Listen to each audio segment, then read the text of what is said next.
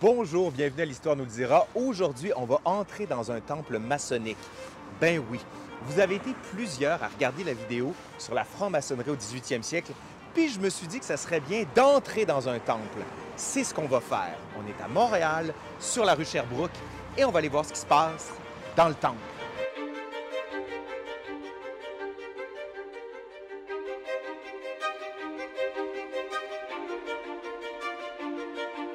Me voici maintenant dans la salle du banquet de la Grande Loge et je me suis dit que ça serait bien d'avoir des gens qui s'y connaissent un peu plus, mais surtout des grands historiens et une grande historienne. Ben, en fait, un historien, une historienne, on va le dire comme ça.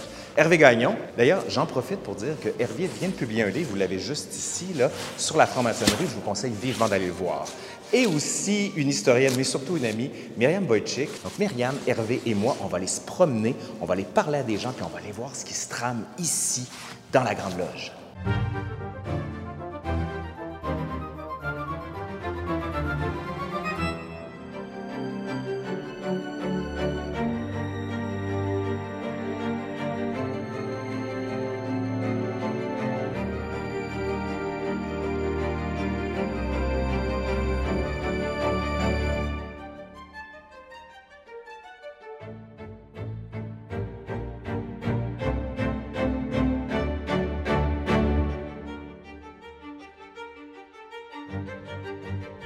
Bien, la franc-maçonnerie, c'est un ordre, c'est une fraternité, on peut dire, c'est une, euh, société qui se dit, qui, que l'on dit secrète, mais qui est davantage discrète qu'autre chose, parce qu'il n'y a plus de secret maintenant, euh, qui remonte aux tailleurs de pierre, qui remonte vraiment aux tailleurs de pierre qui travaillaient sur les chantiers des cathédrales au Moyen Âge.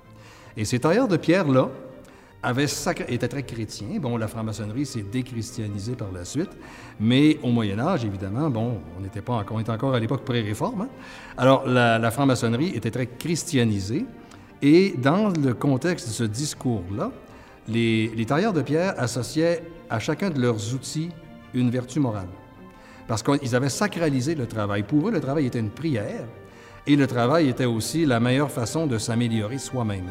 Alors, le travail bien fait ta pierre bien taillée te taillait toi aussi comme pierre pour ton temple intérieur. Vous voyez un petit peu le, un le, raisonnement, là. Et euh, éventuellement, la maçonnerie euh, opérative, c'est-à-dire les, maçons francs, on les appelait comme ça parce qu'ils jouissaient d'une franchise et pouvaient franchir les frontières pour aller d'un euh, chantier de cathédrale à l'autre. Donc, ces maçons francs, qui sont devenus des francs maçons par une pirouette linguistique, ont fini par ne plus avoir de chantier. Et à partir du moment où les chantiers ont manqué, ben, les maçons opératifs se sont faits de plus en plus rares dans leur loge. La loge, c'était l'endroit où le maître du chantier distribuait le travail. C'est toujours un appentis qui était construit à la va-vite, là, près du chantier, généralement adossé à un mur qui était en train d'être monté. Et le maître de, la loge était donc le, maître du chantier. Éventuellement, tout ce qui est resté de la maçonnerie, c'est la maçonnerie qu'on appelle spéculative, c'est-à-dire celle qui s'intéresse à l'aspect philosophique de la maçonnerie traditionnelle, donc cette relation euh, de l'outil à la vertu et à la morale. Euh, éventuellement, il y a presque eu plus de maçons opératifs dans les loges, particulièrement en Grande-Bretagne, en Angleterre. Euh, et ces maçons-là ont été remplacés par des maçons spéculatifs, donc des nobles et des bourgeois, qui s'intéressaient à l'aspect philosophique des choses. De fil en aiguille, il n'y a eu que des maçons spéculatifs. Et en 1717, il y a quatre loges anglaises qui se sont réunies pour former la Grande Loge d'Angleterre. En 1723, cette loge-là a publié ses premières constitutions. La chicane a pogné parce qu'il y avait la Grande Loge d'Angleterre qui disait on est les premiers, la Grande Loge d'Écosse qui disait non, c'est nous, la Grande Loge d'Irlande qui a dit non, c'est nous. Ils ont fini par se réconcilier en 1817 en créant un rituel commun qu'on appelle le rite émulation, qui est celui qui est pratiqué au Québec d'ailleurs.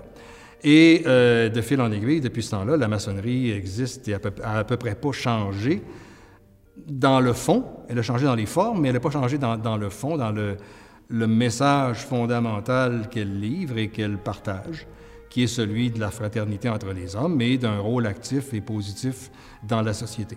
Si on parle de l'histoire américaine, c'est très facile de dire que la maçonnerie a marqué l'histoire des, L'histoire des États-Unis naissant, je veux dire, la, déclaration d'indépendance de 1776 est un document maçonnique. Ça a été écrit par des maçons, ça a été écrit comme écrivent des maçons, et puis ça met de l'avant les vertus que les maçons mettent de l'avant. La, la, déclaration de la, Constitution de 1789, même chose. Dans, dans, chacun des deux cas, il y avait entre un tiers et la moitié des signataires qui étaient maçons. Et ça se sent, ça. Ici, au Québec, on n'a pas cette, euh, cette pesanteur-là de la maçonnerie, essentiellement parce que la maçonnerie a toujours été considérée par l'Église catholique comme quelque chose d'absolument condamnable. Et d'ailleurs, elle ne s'est pas privée pour, la condamner. Euh, euh, je n'ai pas fait le décompte récemment, mais je pense que la, maçonnerie en est à une vingtaine une vingtaine d'excommunications, ou à peu près, là. Essentiellement parce que dans l'esprit catholique, il y a une seule vérité, et forcément, ben, c'est l'Église catholique qui la possède.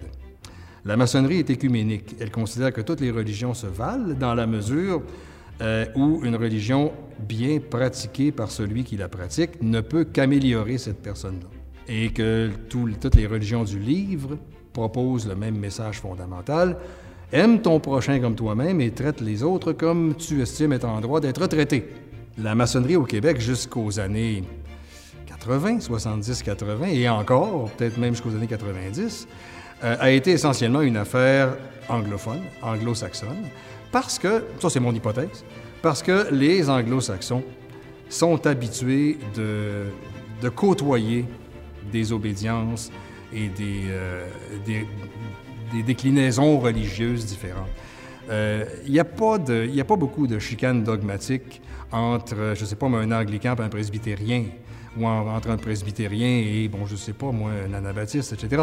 Euh, ils sont habitués de se côtoyer et il était pas rare. Et si vous vous promenez dans les, euh, les vieux villages des cantons de l'Est, vous allez souvent trouver la loge maçonnique à côté de l'église anglicane. Littéralement, ils sont voisins parce que le ministre anglican était aussi le, le, le, chapelain de la loge et qu'après sa messe du dimanche, il traversait pour la tenue. Hein? Alors, il y a une proximité entre les religions protestantes et la franc-maçonnerie dans tous les pays anglo-saxons et dans tous les pays catholiques, ça a été à peu près le contraire. Et ici au Québec, ça a été épouvantablement difficile pour la franc-maçonnerie, euh, au point où l'Église encourageait activement l'appartenance au Chevalier de Colomb, qui est une copie conforme de la franc-maçonnerie qui a été élaborée au début du 20e siècle aux États-Unis par un prêtre irlandais. Pour combattre la méchante franc-maçonnerie, on, on s'est dit on va leur en donner une bonne pour que les bons catholiques n'aillent pas côtoyer les méchants protestants. Et on a fait une pâle copie de la franc-maçonnerie avec des initiations, etc., etc. Et M. le curé recommandait systématiquement l'appartenance au chevalier de Colomb, et surtout pas aux méchants francs-maçons, qui, c'est bien connu, adoraient le diable et célébraient le sabbat.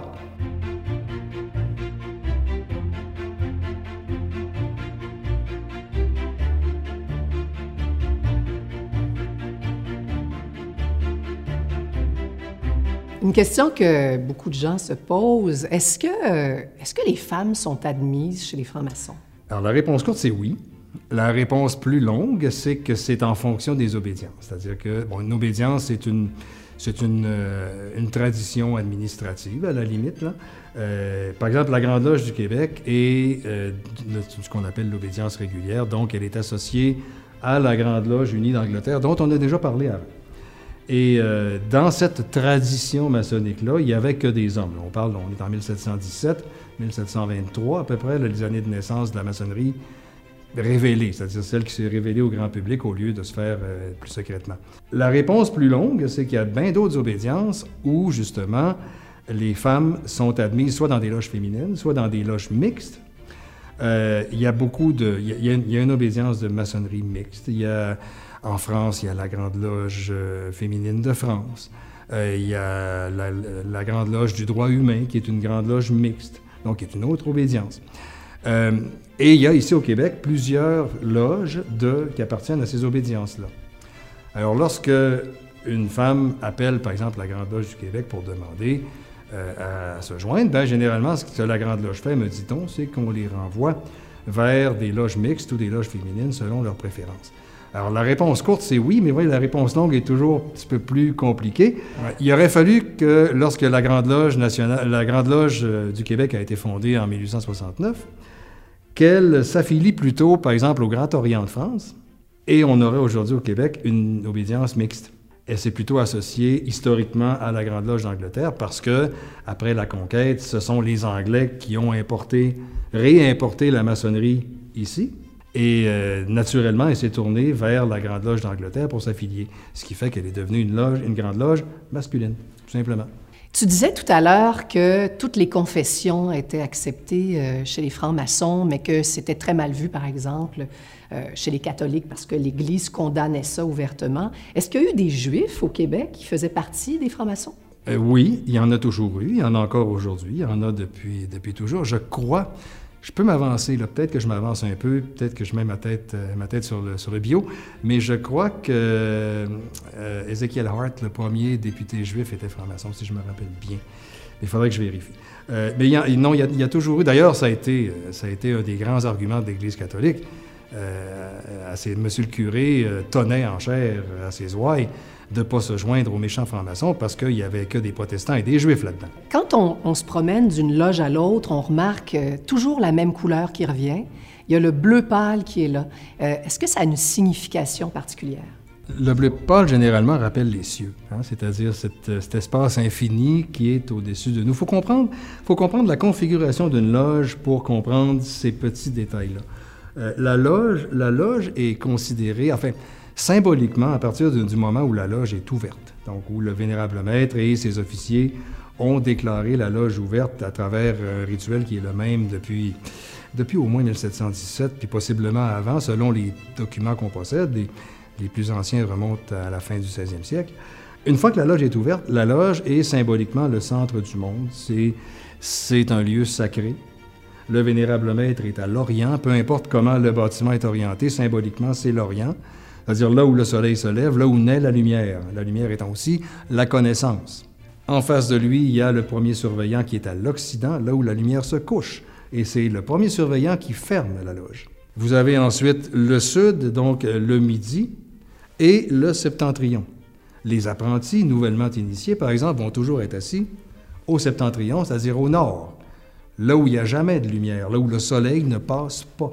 Symboliquement, la loge est non seulement à la, convergence des quatre points cardinaux, mais elle est aussi à la convergence entre le centre de la Terre et l'infini des cieux. Parce que ce qui est important pour, la, pour une tenue, hein, c'est comme ça qu'on appelle la, la, rencontre des francs-maçons, c'est que pendant ces deux, ces trois heures-là, tous les membres de la loge se considèrent hors du monde profane pour réfléchir à des choses qui sont importantes et qui vont faire éventuellement, qui vont intégrer les valeurs de la franc-maçonnerie, des valeurs très vieillottes, comme, comme l'honneur, comme la droiture, comme la rectitude, comme euh, l'importance de ne pas être euh, géré par ses passions, euh, mais par la raison. et qu'ils vont ressortir ensuite pour améliorer un petit peu le monde autour de lui grâce à ces valeurs-là. Traditionnellement, depuis toujours, la maçonnerie dit qu'elle améliore l'humanité un homme à la fois. Et c'est un peu ce qu'on fait. Alors, le bleu, dans le fond, s'inscrit dans cette, dans cette démarche-là. Dans cette loge-ci, en fait, il est sur les murs. La plupart du temps, on le trouve au plafond. Et euh, avec au plafond, avec cette étoile que vous voyez là, euh, qui, bon, qui a une signification aussi en maçonnerie, là. Et euh, les, les, murs, souvent, vont être blancs. Ici, on a fait le contraire. C'est une loge qui remonte, qui est quand même très, très ancienne, qui remonte au 19e siècle pour l'ameublement et qui a été aménagée quand même dans un espace de 1929. Et c'est sans doute la plus belle de tout l'édifice de la Grande Loge du Québec, en ce qui me concerne en tout cas. Tout à l'heure, tu disais que le fauteuil qui est juste là, il est particulier. Il y a quelqu'un qu'on connaît bien qui le réclame à chaque fois qu'elle vient au Québec. Parle-nous-en un petit peu. Ce fauteuil-là euh, est souvent réclamé, ben était réclamé, je pense qu'elle viendra plus là. Mais euh, la reine Élisabeth s'est assise à plusieurs reprises, elle a posé son royal fessier sur ce fauteuil elle réclame qu'ils lui sont envoyés carrément quand j'étais à Ottawa quelque chose, là, dans ce fauteuil-là, pour, pour ses, ses, fonctions officielles. Euh, vous savez qu'en Angleterre, le grand maître de la Grande Loge unie d'Angleterre est toujours un membre de la famille royale. Hein, c'était pas le prince Philippe là, qui vient de mourir, c'est son frère. Et euh, éventuellement, ça va être euh, la génération d'après, ça risque d'être un des frères du prince Charles, par exemple. c'est jamais le roi, mais c'est toujours un de ses frères ou un des membres de la famille royale. Alors, euh, quand la, reine Élisabeth réclamait le fauteuil, ben, c'était en, en utilisant l'autorité de son beau-frère. Allez, c'est fini pour aujourd'hui, j'espère que ça vous a plu. Si c'est le cas, ben vous savez quoi faire. Un pouce par en l'air, un commentaire, vous partagez la vidéo. Et surtout, un merci tout spécial à Hervé Gagnon et Myriam Wojcik. Si vous aimez ça, ce genre de vidéo-là, dites-le pour savoir si je vais en faire d'autres. Allez, je suis Laurent Turcot et je vous dis à la prochaine. Allez, bye!